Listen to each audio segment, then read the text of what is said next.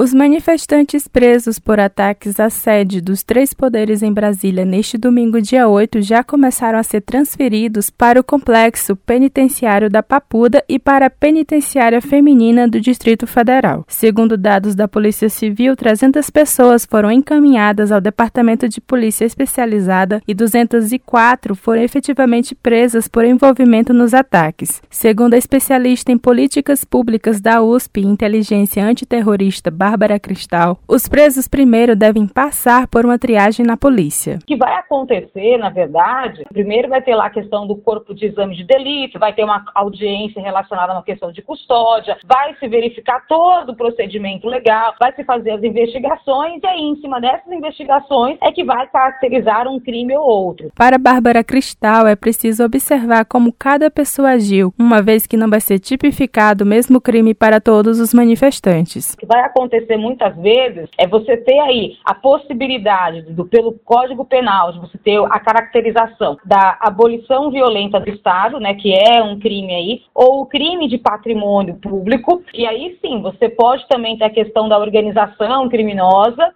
e aí você pode ter uma reclusão de um bom período aí, né, tendo até 12 anos. Após determinação do ministro do Supremo Tribunal Federal, Alexandre de Moraes, Exército e PM esvaziaram na manhã desta segunda-feira, dia 9, o acampamento no quartel-general do Exército do Distrito Federal. 1.200 pessoas foram conduzidas à sede da Polícia Federal em 40 ônibus. Além de ordenar a desocupação de todos os acampamentos, Moraes também determinou o afastamento do governador do Distrito Federal, Ibanez Rocha, do cargo por 90 dias. Reportagem Landara Lima.